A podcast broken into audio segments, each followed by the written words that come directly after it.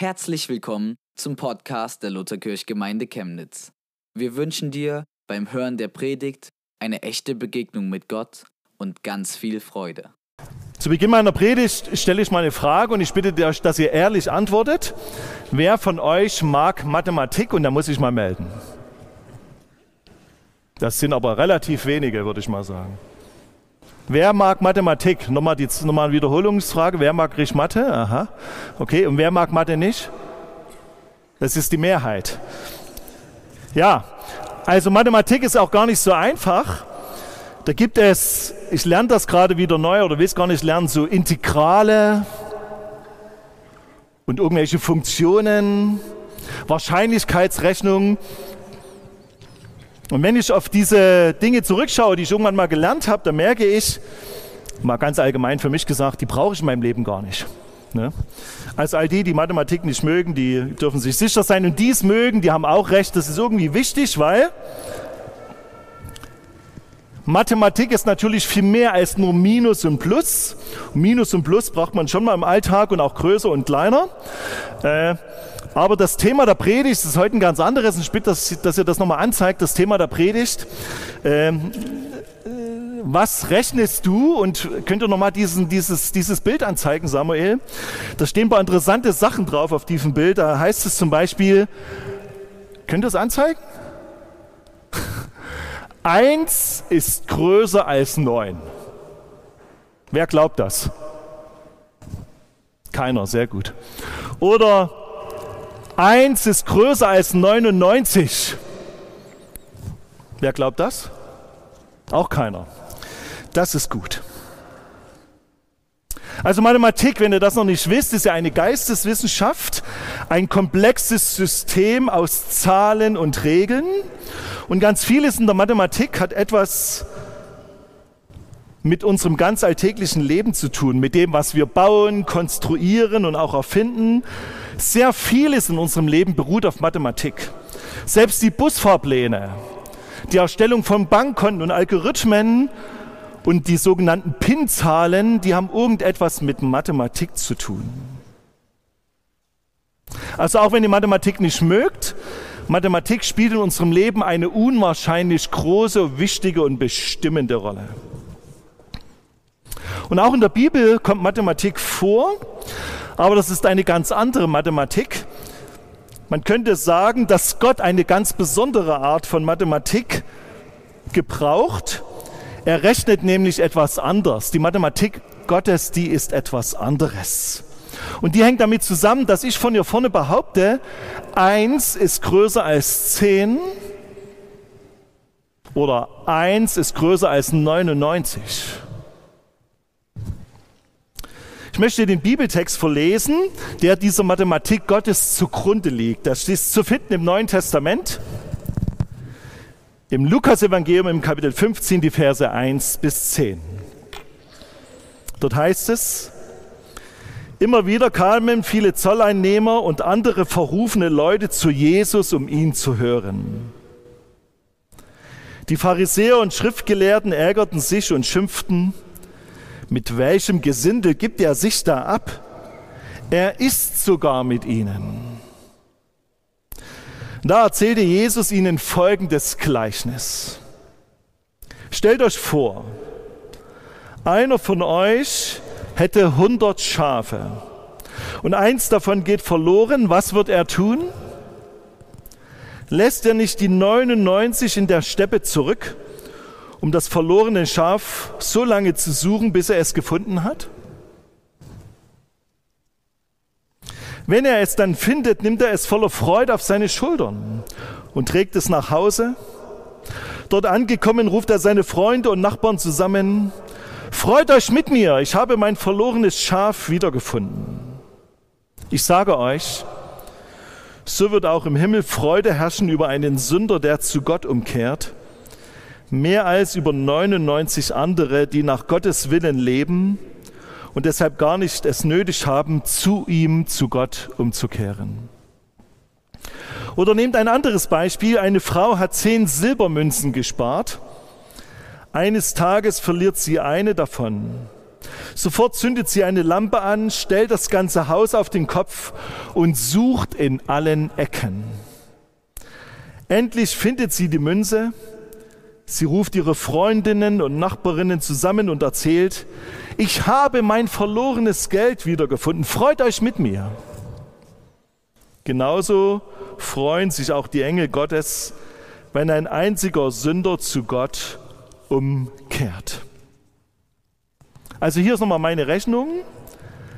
Eins ist größer als zehn oder neun, könnte ich sagen. Ich habe hier einen Euro mitgebracht. Jetzt neun Euro, so viel kann ich nicht in der Hand halten. Ich habe mal zehn Euros mitgebracht. Also eins ist größer als das.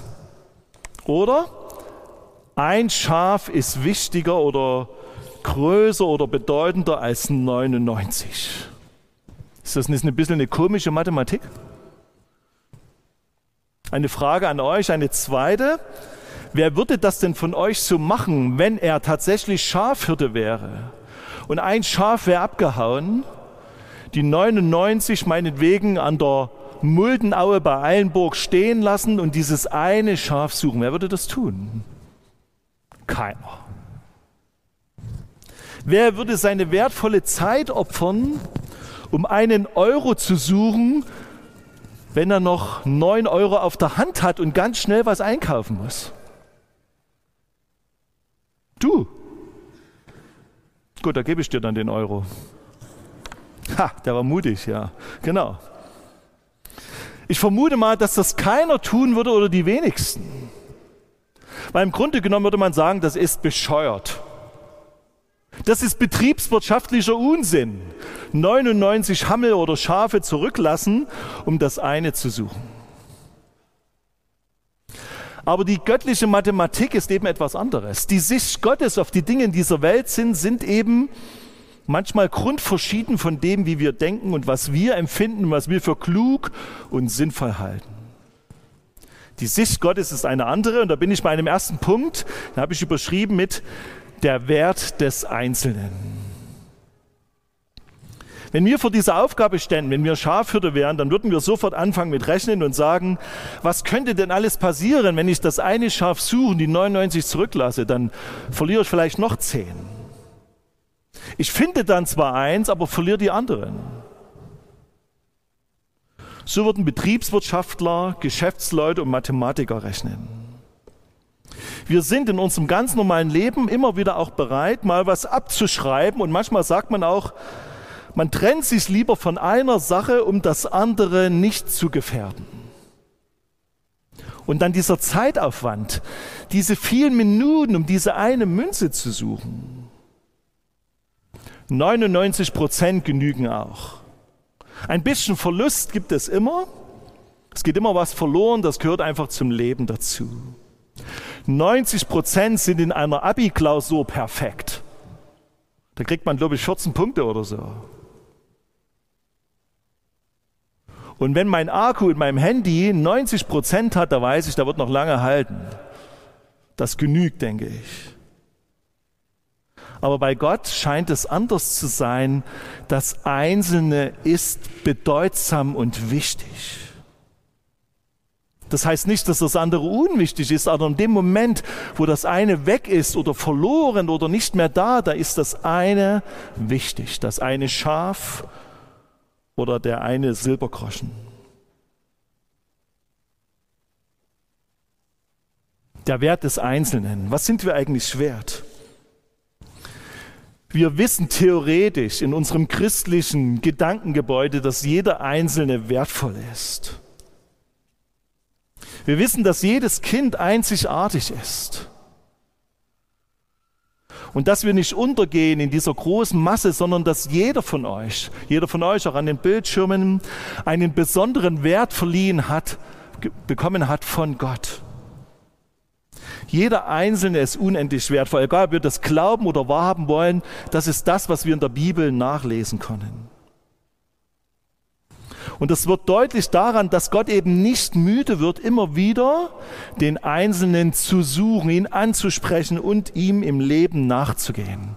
Und dabei benutzt Jesus genau dieses Gleichnis von diesem Schaf, was weggerannt ist von dieser Herde und dieser Schafhürde Gott oder Jesus geht ihm nach. Du bist Gott wichtig. Du hast einen besonderen Wert bei Gott. Deine persönliche Lebenssituation, in der du dich gerade befindest, befindest, ist Gott nicht egal. Er geht dir nach, er sucht dich und er möchte dich finden. Im Alten Testament können wir nachlesen im Psalm 139, dass Gott unser Leben schon von Beginn unserer Zeugung gesehen hat. Und dort heißt es, dass Gott alle Tage gesehen hat und dass unser Leben in seinem Blick war. Dein Leben. Wunderbar gemacht. Gott hat einen Plan für dich. Und auch wenn du das nicht glaubst oder wenn du dich gerade in einer Lebenskrise befindest, ist es dennoch so, dass Gott dir einen besonderen Wert zugedacht hat. Es hat was mit, meiner, mit deiner Identität zu tun. Das müssten wir Christen eigentlich wissen, aber durch die Umstände in unserem Leben, durch das, was wir vermittelt bekommen, durch die Medien in unserem Land, durch das, was wir vielleicht auch mitbekommen haben, durch unsere Familien, sind, uns, ist unsere Sicht auf den Wert eines einzelnen Menschen manchmal ganz, ganz anders. Wir führen gerade in unserer Gemeinde einen sogenannten Vertiefungskurs oder einen Alpha-Nachfolgekurs durch. Und eine Aufgabe in diesem Alpha-Nachfolgekurs ist, dass die Teilnehmer genau bei diesem Thema, wo es darum geht, welchen Wert hast du dich, vor einem Spiegel stellen und sagen müssen, ich bin schön. Dann könnte man sagen, das sind ja Narzissten, die sich sowas sagen, ich bin schön oder ich bin Goethe oder so. Nein, es setzt einfach dort an, dass die Mehrzahl der Menschen damit wirklich ein Problem hat, das sich zusagen zu lassen. Ich habe eine ältere Frau vor Augen, die ist in unsere Gemeinde eingetreten, die ist schon viele Jahre Christ der fiel das schwer, das zu sagen. Der hat gesagt, das kann ich nicht sagen. Du könnte man natürlich nachforschen, warum die das nicht sagen kann, aber es bedeutet einfach, dass sie in dem Moment diesen Wert, den Gott ihr zugesagt hat oder zugedacht hat, eben noch nicht erkannt hat. Und da geht es nicht nur um ein Erkennen in meinem Kopf, dass ich sage, ah ja, ich sehe sondern es geht um mein Herz. Und wir haben schon öfters Predigten über unser Herz gehalten, dass das Herz das zentrale Organ unseres Lebens ist und dass sich dort alles entscheidet und dass dort diese Botschaft hinein muss. Ich bin von Gott gewollt. Ich bin von Gott wertvoll gemacht. Und das zeigt Gott, indem er eben dich in diese Welt gesetzt hat. Und das zeigt Gott, indem Jesus dieses Gleichnis erzählt, dass Jesus dem Einzelnen nachgeht. Jedem Einzelnen. Zweiter Punkt. Gott sucht jede und jeden. Die weltliche Mathematik, die arbeitet mit so manchem Minus. Das war ganz hart für mich in der Mathematik. Da gab es immer noch so ein Vorzeichen Minus und aus Minus plus Minus wurde dann Minus oder Plus. Ich bin da immer durcheinander gekommen. Das Minus spielt eine große Rolle. Es gab mal vor ein paar Jahren ein, ein Büchlein, das habt ihr in eurem Briefkasten gefunden. Das hat ein Evangelist geschrieben, Reinhard Bonke, der hat geschrieben, vom Minus zum Plus. Jeder Briefkasten in Deutschland hat es in seinem Briefkasten gehabt. Da hat er die Geschichte Gottes mit uns Menschen erzählt, dass Gott aus dem Minus unseres Lebens ein Plus machen will. Und wenn wir unseren Bibeltext lesen, dann werden wir spüren, dass dort auch dieses Minus plötzlich zum Tragen kommt. Da heißt es im Vers 1 und 2, immer wieder kamen viele Zolleinnehmer und andere verrufene Leute zu Jesus, um ihn zu hören. Und die Pharisäer und Schriftgelehrten ärgerten sich und schimpften, mit welchem Gesindel gibt er sich ab? Er ist sogar mit ihnen. Diese Typen, mit denen sich dort Jesus getroffen hat, das waren Menschen, die nach der Beurteilung der religiösen Elite ein dickes, fettes Minus vor ihrem Leben hatten. Das waren Leute, die ohne Gott gelebt haben, die man ablehnen musste, von denen man sich lieber isoliert und abgesondert hat. Aber was macht Jesus? Jesus interessiert dieses weltliche Minus gar nicht, sondern er begibt sich genau in die Gegenwart dieser Menschen. Er sucht jeden und jede.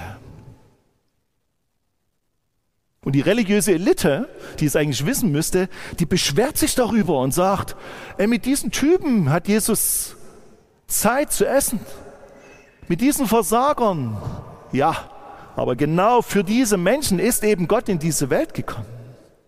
Jesus lässt sich von einer Prostituierten die Füße waschen. Er trifft sich mit Aussätzigen, mit Drogenhändlern, mit Zolleinnehmern. Er wirft alle weltlichen oder religiösen Maßstäbe völlig über den Haufen. Und das vergessen wir manchmal, wenn wir schon lange mit Gott unterwegs sind. Dann, müssten, dann denken wir manchmal, alle müssten so sein wie wir, aber Jesus sucht in allererster Linie diejenigen, die so ein dickes, fettes Minus vor ihrem Leben stehen haben. Er investiert besonders sich in diese Menschen. Diese Menschen stehen in seinem Fokus. Und diese Mathematik, die verändert alles. Das verlorene Schaf, von dem hier die Rede ist, oder die verlorene Münze, die will Gott suchen. Und deswegen erzählt er auch dieses Gleichnis. Er sagt, diese einzelnen Personen, diese einzelnen Teile sind wichtig für das Ganze. Gott gibt sich eben nicht mit Teilmengen zufrieden, sondern er investiert alles, Zeit und Geld, damit Menschen gefunden und gerettet werden. Das ist das besonderste, besondere Interesse oder die besondere Leidenschaft von Gott, von Jesus. Die zu finden, die noch nichts von ihm wissen. Die zu gewinnen, die eigentlich mit ihrem Leben schon abgeschlossen haben. Jetzt könntet ihr euch fragen, wo gehöre ich hin? Die Mehrzahl würde sagen, ne, ich gehöre zu den 99.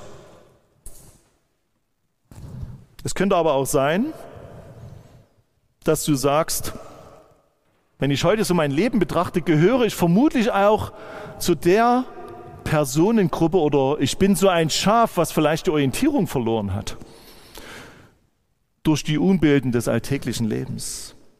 Oder ich bin so eine Münze, die in irgendeiner Ritze liegt und alle haben sie vergessen und alle treten drauf rum, weil sie zwischen den Tielen liegt und schon Dreck drüber liegt.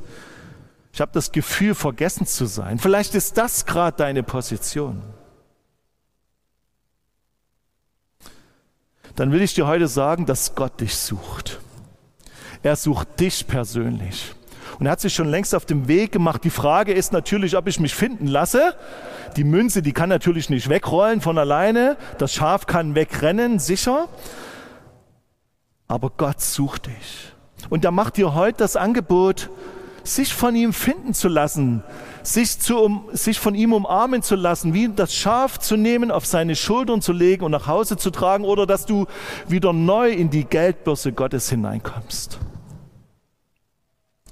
Vor zwei Monaten haben wir hier einen Jugendgottesdienst gefeiert, den Upgrade, und da haben sich zwei junge Frauen taufen lassen, die Hanna und die Leonie. Und das sind für mich so zwei junge Frauen, wo ich gemerkt habe, Gott hat die wirklich gesucht. Ungünstige Startbedingungen, mitten hier in Chemnitz. Die beiden haben Gewalt erlebt, Vernachlässigung, Missbrauch. Eine von den beiden wollte schon mal ihrem Leben ein Ende setzen. Das hatte ich schon mal hier im Gottesdienst erzählt. Die hatte keine Lust mehr zu leben, weil sie sagt, vor meinem Leben steht so ein dickes, fettes Minus. Und Gott hat sie gefunden. Das berührt mich in meinem Herzen, wenn ich neu darüber nachdenke, dass zwei Menschen, die eigentlich mit dem Leben abgeschlossen hatten, von Gott gefunden worden sind. Und sie haben sich vor zwei Monaten hier taufen lassen, mitten in Chemnitz, gar nicht in Afrika, sondern mitten hier, hier in dieser Kirche. Und sie wollen mit Gott leben und entdecken, dass Gott ihnen einen Wert gegeben hat und dass sie unheimlich wichtig sind für ihn. Jetzt könnten manche von euch fragen, Jens, wird denn jeder oder jede gefunden? Ich würde es so formulieren, Gott will alle finden, tatsächlich. Er macht sich auf den Weg zu allen. Und manchmal ist es tatsächlich so, dass sich Menschen nicht finden lassen. Und dazu gehören auch Umstände, Erlebnisse, die sie wie zugeknöpft haben für diese Suchaktion von Gott. Aber ich bin durch diesen Predigtext neu dazu ermutigt worden, neu zu glauben, auch für die Menschen, die vielleicht schon mal zu dieser Herde oder zu dieser Geldbörse dazugehört haben und sich irgendwie abgesondert haben. Und vielleicht habt ihr ja Kinder. Und vielleicht ist es so, dass von euch eure Kinder gar nicht diesen Weg des Glaubens gehen. Oder vielleicht seid ihr verheiratet und sagt, ich kann mit meinem Ehepartner gar nicht beten oder wie auch immer. Dann soll euch dieser Text heute neu ermutigen, dass Gott auf der Suche ist. Und dass wir neu dafür beten wollen und sollen, dass Gott diese Menschen findet. Er findet sie, aber dass sie sich auch auf die Schultern nehmen lassen und nach Hause tragen lassen. Und dich frage ich heute, gehörst du schon zu dieser Herde oder willst du dich neu finden lassen? Wenn man gefunden wird, ist natürlich nicht einfach alles gut oder Eier Popeye überhaupt nicht. Aber wir können erleben, das merke ich bei dieser Hanna und bei der Leonie, dass wir es erst mit einem starken Gott zu tun haben. Und dass Gott sich eben nicht von der Unordnung dieser Welt und von all den Hindernissen und Unwägbarkeiten und von den katastrophalen Zuständen vielleicht auch unseres Lebens aufhalten lässt. Er will uns suchen. Und er sucht uns und er will uns finden. Und dann sind eben wir an der Reihe, dass wir sagen, okay Gott, ja, ich lasse zu, dass du mich neu auf deine Schulter nimmst und mich nach Hause trägst. Und das bedeutet natürlich auch, dass ich mich von ihm tragen lasse. Das bedeutet, dass ich auch die Dinge, die Baustellen in meinem Leben mit seiner Hilfe angehe. Dass ich Seelsorge in Anspruch nehme für das, was dazu geführt hat, dass ich diesen Weg beschritten habe von Gott weg. Dass ich bereit bin, mein Leben aufzuräumen, Dinge zu klären, Befreiung von Gott anzunehmen, mich von Dingen zu trennen in meinem Leben das wischt Gott nicht einfach alles weg. Mir ist heute früh noch eine Geschichte eingefallen von einer Missionarin, Jackie Pullinger heißt die. Diese Jackie Pullinger hat viele Jahre in Hongkong gearbeitet, in der sogenannten verbotenen Stadt. Das ist ein riesengroßes Drogenviertel im damaligen Hongkong gewesen, in dieser britischen Kronkolonie. Und sie hat dort unter Drogenabhängigen und Prostituierten gearbeitet. Eine harte Arbeit. Aber sie war immer der Meinung, dass Gott Menschen sucht und sie auch findet. Und ich habe da mal einen Bericht gelesen, da berichtet sie von einer alten Frau, deren Körper ausgezehrt war von jahrelanger Prostitution. Die Frau war schon über 70 Jahre alt. Weiß nicht, wie viel Freier sie befriedigt hat. Und sie berichtet von einem Mann, auch über 70 oder schon über 80, ausgemergelt vom Drogenkonsum. Heute würde man sagen, ja, nicht mehr therapierbar, unmöglich in den Altenheim oder Langzeittherapie. Und sie berichtet, wie diese beiden Menschen, diese alte Frau, jahrelang prostituiert und dieser alte Mann, drogenabhängig, Jesus kennengelernt haben. Und wie sie die Befreiung Gottes erlebt haben wie sie frei geworden sind von diesen schrecklichen Erlebnissen in ihrem Leben. Das vermute ich ist nicht mit einem Schlag passiert, aber da ist was passiert im Leben dieser Menschen. Und sie berichtet davon, wie diese beiden alten Menschen, über 70 und über 80, mit schwarzem Anzug und weißem Brautkleid vor dem Traualtar getreten sind und geheiratet haben. Wenn ich darüber nachdenke, dann würde ich sagen, also ich hätte die vermutlich abgeschrieben. Ich habe gesagt, jetzt könnt ihr noch nicht mehr heiraten und ja, versuch, dass du noch ein paar kleine, gute Jahre hast und die heiraten noch, weil sie sagen, wir haben uns gefunden, wir haben Jesus gefunden und lieben uns und wollen dem Wort Gottes gemäß als Ehepaar in dieser Welt leben. Da merke ich, dass Gott auf der Suche ist und Menschen sucht und sie auch finden will. Die Frage ist, ob wir uns finden lassen das ermutigt mich, dass Gott eben nichts unmöglich ist. Gott sucht jede und jeden. Und ein letzter Punkt. Man könnte diese zwei Gleichnisse, die ich vorgelesen habe, und ich bitte euch, dass wenn ihr heute nach Hause geht, dass ihr euch das Tieferbohren mitnehmt. Dort habe ich noch ein paar Fragen drauf geschrieben, wo man noch etwas tiefer in diese Gleichnisse einsteigt. Vielleicht tut ihr euch zu Hause das nochmal durchlesen oder in euren Hauskreisen redet und diskutiert nochmal drüber. Auf diesem Tieferbohren habe ich auch aufgeschrieben, was sagen diese Gleichnisse über die Maßstäbe, über die Werte von Gott? Und ich habe diesen dritten Punkt überschrieben, himmlische Maßstäbe.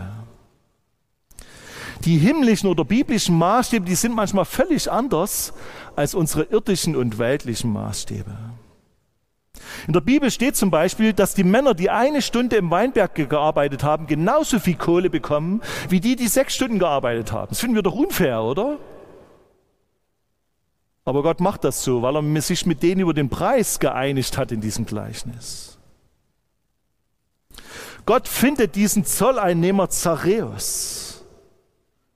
Der göttliche Maßstab ist, dass wir nicht nur einmal vergeben, sondern siebenmal, siebzig Mal und nochmal siebzig Mal. Das ist der göttliche Maßstab. Für Gott zählt jedes Leben. Und vermutlich haben es manche von euch bekommen. Nächste Woche wird ja im Europäischen Parlament über so das Thema abgestimmt. Ich sage es mal ganz verkürzt, das stimmt nicht ganz so.